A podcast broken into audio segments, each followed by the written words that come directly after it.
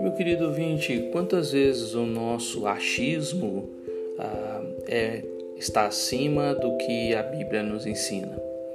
Mateus 19 vai nos colocar em ordem com relação a, a alguns temas da nossa vida em que hum, algumas vezes acreditamos mais no que nós pensamos do que no que a Bíblia diz. Os discípulos ah, precisavam aprender algumas lições ah, que ainda não estavam claras para eles. Jesus precisa ensiná-los antes de entrar em Jerusalém. E eles fazem duas afirmações erradas e tomam uma atitude errada. Versículo 10: Diante do ensino de Jesus sobre o casamento, chegam à conclusão que é melhor não casar. Versículo 13: Diante dos que trouxeram algumas crianças até Jesus, proibiram chegar, que elas chegassem até ele.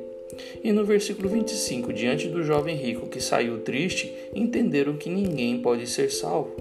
Em todas estas foram os discípulos corrigidos por Jesus, pois ainda não pensavam com a mente cristã e com a totalidade da palavra de Deus.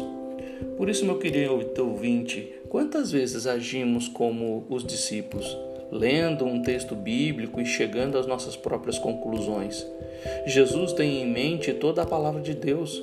Ele é a própria palavra de Deus encarnada, como João 1 nos diz. Quem se casar não deve se separar, mas nem todos irão se casar. E estes devem estar aptos para tal vida, devem admitir tal condição. As crianças não devem ser excluídas de Jesus. E sim, é possível um rico entrar no céu. Quem casou, não se separe. Quem vive solteiro, esteja apto para isso. Traga as crianças para serem abençoadas.